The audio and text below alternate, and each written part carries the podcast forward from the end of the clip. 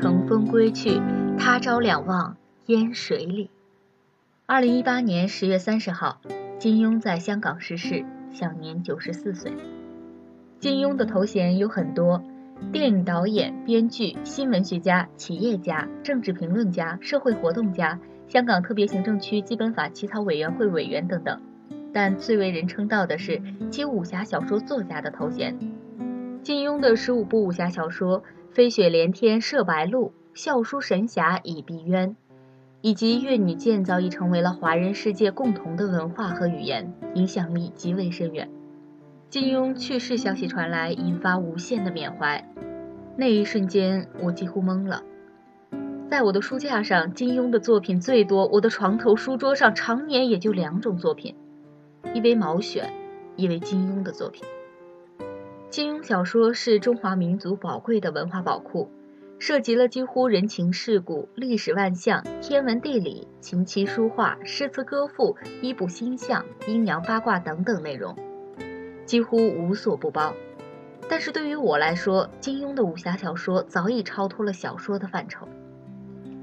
金庸武侠小说虽然纯属虚构，但是极其重要的现实意义，它对我们当下的社会方方面面都有极其重要的参考和借鉴意义。我们为什么缅怀金庸？不仅仅是因为金庸承载了我们太多的过往记忆，更在于它的现实价值。今天我就仅仅通过互联网行业的冰山一角，聊聊金庸小说对我们这个行业的意义。构建研发体系，永葆创新。以达摩院为例，对于科技互联网企业来说，最重要的是什么？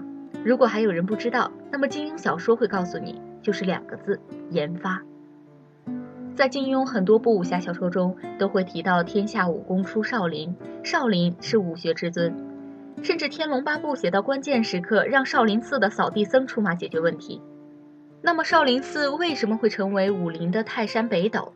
而且当其他门派各领风骚数十年，少林寺却可以领袖武林几千年？原因其实很简单，就是因为少林寺很早就采用了技工贸的企业管理策略。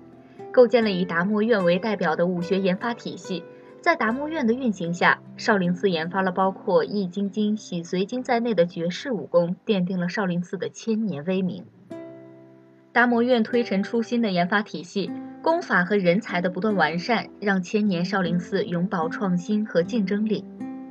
少林寺其实是一家大型的集团企业，后来的阿里巴巴也学习少林寺。构建自己的技术研发体系，而且名字也非常有意思，叫做达摩院。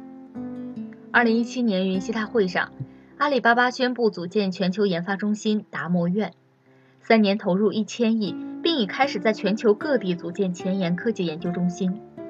马云在会上表示，达摩院必须活得比阿里巴巴长，至少要影响二十亿人，同时必须超过 IBM、微软、谷歌等公司的研究院。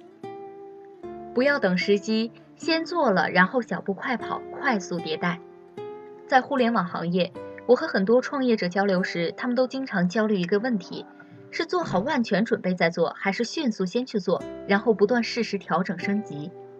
这个问题，我认为在风口不断波动的当下，就不用等积累够了再去创业创新，而是先做了再说。那关于这个问题，难道金庸小说也有提到？有的。而且最少几十处之多。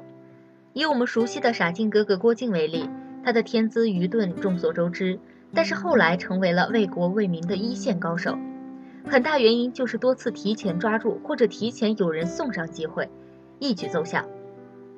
比如一开始，郭靖还在被水平较差的江南七怪调教打基础，按照郭靖的资质和他的七课老师的水平，郭靖不知道等到猴年马月才能学习下一课程。金庸不等了，安排了水平较高的老师马玉出手。还没有做好准备的郭靖教授了更高级的东西——内功。再后来，郭靖内功远远没有达到精纯的时候，他的伴侣黄蓉哄得洪七公开心，让郭靖提前学到了武林大杀器级别的功法——降龙十八掌。如此让郭靖二十出头就跻身青年一代顶级高手的行列。郭靖的发展路线和我们今天的 TMB 是不是很像呢？还有就是武当创始人张三丰，你看他不就是不等时机成熟，看到一个合适的风口就出来创业，才有了后来武当派的辉煌。离职后和东家的关系保持联系，切忌反目。这两年大家可能注意到了，经常会有写公众号的员工离职后大倒苦水，诉说老东家的种种问题，以博取公众的同情。甚至像蓝色光标事件中的女主角，一度要申请劳动仲裁维权。后来我们也知道，这个女主角开了自己的公关公司，抢蓝标饭碗，又引发了争议。那么，关于离职员工和老东家的正确关系处理，金庸是怎么教我们的呢？这一点，我其实早在令狐冲被暴力裁员，为什么不和华山公司翻脸一文中就已经提到过。那一天，兼任华山派 HR 的掌门人岳不群找到了令狐冲，我已传书天下，将你逐出门墙。时年二十五岁，从小在华山派成长的令狐冲感觉天塌了，他不明白一个道理。为什么其他门派是末位淘汰，咱们这边就是首位淘汰？遇到这种不公平的待遇，令狐冲并没有号召天下群雄公开和华山撕逼，而是仍然表现出了足够的诚意，愿意和华山继续合作。令狐冲满腔委屈，但低调的离开了华山派，行走江湖，从不说半句华山派的坏话，更不传播一条华山派的负面，暗暗赢得了好人缘。少林寺大师看在眼里，他觉得这个孩子活好话少，要求低，愿意收令狐冲为俗家弟子。当然，很多人说是任盈盈的关系，其实不会是那么简单。教授他上等武学，把少林寺员工羡慕得流口水。我师傅三十多年不收徒弟了，后来少林寺方丈也把镇寺之宝易筋经交给了令狐冲，更是让人羡慕嫉妒恨呐。管理中如何平衡内部两派巫医派和净医派为例，在科技互联网企业内部，因为种种原因会分出很多派系，但总体来说，其实主要只有两派，也就是技工贸和贸工技。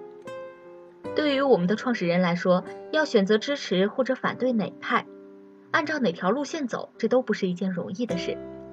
联想集团被人争议了二十多年，也皆因此结。那么金庸小说有没有类似的纠结呢？其实很多，最让我印象深刻的就是《射雕英雄传》中洪七公领导的丐帮。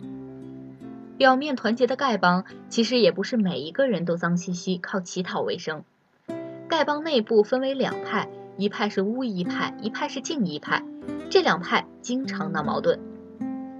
巫医派和净医派有很强的现实隐喻，在这里不表。我更想聊聊洪七公是怎么抉择的。洪七公明白，虽然他贵为五绝之一，但是以他的眼光和战略把控能力，还无法判断乌衣派和净医派哪个是集团的未来发展方向，所以他就和稀泥，也不反对，也不赞同。那洪七公是怎么做的呢？他用了一个有效的笨办法：今年穿脏衣服乞讨，明年穿干净衣服乞讨，如此不断的循环。高，实在是高。以洪七公好吃和不喜欢管事儿的性格，能想出这个办法，虽然无法发展丐帮，助其更上一个台阶，但维持丐帮的团结稳定，比任何方法都要好。当然，这种消极的管理方式需要一个德高望重的人物来坐镇，才能保持下去。一旦洪七公去世，接班人扛不住，集团慢慢就垮了。后面的事情我们也都知道了。到了金庸小说的后期。丐帮真的是一代不如一代，渐渐没有了声音。下属如何处理领导的八卦传闻？以段正淳为例。经过多年的发展，中国互联网大佬们逐步都上了年纪，但他们荷尔蒙分泌却越来越旺盛，时不时的传出各种桃色花边新闻，连李彦宏和张朝阳这样的大佬都成为了绯闻的中心主人公。甚至这几天还传出了某易网络的 CEO 某波的一夫多妻的狗血新闻，让人大跌眼镜。一般来说，在大部分朝代，大商巨贾和官府大老爷有几个老婆或者情人或者红颜知己都是非常正常的事，对错我们另当别论。老板的个人生活无论如何都是老板的私事，下面的人不要轻易替老板发声，而且。这种事情定性上也有可大可小，作为领导的身边人，真要处理的话，范围也越小越好。但是很遗憾，我们今天的互联网企业公关部和市场部很贪功冒进，领导出轨的新闻刚传出，就替老板向外界回应：“我们老板出轨是假新闻，你们这些自媒体乱传造谣，要追究刑事责任哦。”结果经常被打脸。在金庸小说中有个多情种子叫做段正淳，他是段誉的父亲，他生性风流，经常出轨，有很多很多的情人。那段正淳沾花惹草的时候，传闻四起，他的手下们在干什么呢？答案很简单，在整个事件中，段正淳四大护卫从不过问，更不替主人对外发声，因为主人出轨与否和他们的职责无关，而且很多次出轨，他们估计也是听人传言，并没有亲眼看到，如何替主人回应？这些人忠心耿耿，一心只想保护好主人，体现了优良的家臣作风。有很多案例可以体现手下们的态度和立场，比如有一次，此时段誉都已经长大成人了，段正淳正在外出差，荷尔蒙还和二十来岁的小伙子一样无处散发，就和小镜湖畔的苑星竹私会。那段日子双宿双飞，快活如神仙。他的手下并没有上前阻止，王爷，你是公众人物，要自重身份啊，而是默默支持，且从不当电灯泡。《天龙八部》原著真是这么写的：段正淳在小镜湖畔和旧情人重温冤梦的时候，护驾而来的三公四卫散在四周卫护。领导身边的低职红人要注意自己的身份。在我们的行业，经常有这么一种人，不知道大家发现了没有？明明是中低层岗位的人，因为能和大领导一起打球或者喝酒、捏脚、唱歌，渐渐的成为了领导身边的大红人儿。虽然还是拿着三千元的月薪，但是时日久了，就有一种错觉，我也是一线高管了。见了其他人都是一副趾高气昂的样子。这种人在往后的日子里，哪怕在公开场合，也和领导称兄道弟；到了私底下场景，两瓶啤酒下去就能讲和领导的二三事几小时，其中必定夹杂着领导各种隐私，以博得所谓威望。错误的把工作能力和领导喜好混为了一谈，哪天领导不喜欢打高尔夫，改打太极，这不就傻眼了？在《鹿鼎记》里，韦小宝这个低职官员很早就是康熙的大红人儿，经常一起玩耍，几乎到了称兄道弟的地步。但是你看韦小宝，虽然私底下叫康熙小玄子，后来长大一些，私底下也不叫小玄子了，但公众场合时。注意自己的身份，以奴才本分自居，所有的功劳都是皇帝指导的好，给足了康熙面子。想起来某一次，某手机企业的某员工用最新的手机拍了炫酷牛叉的照片发到了朋友圈，领导问起来是怎么拍出来的，巴拉巴拉回答了半天，原因就一个，我拍照技术牛逼呗。大家觉得没问题吧？其实这是最低情商的表现。还是让韦小宝给大家示范一下正确的回答吧。奴才天资愚钝，本是万万不会用手机拍照的，但幸得王总提点，用了咱们公司最新的手机，随手一拍，怎么拍都是漂亮的照片儿。这是怎么回事？奴才想了半天都想不通，王总能给解释一下吗？以上仅是金庸小说对我们现实意义体现的冰山一角。金庸小说中更有名的华山论剑。自宫练功、围观光明顶等等元素桥段，更值得我们当下行业借鉴或者反思。这些在网络上有太多的论述和解读，篇幅有限，我这里就不继续聊了。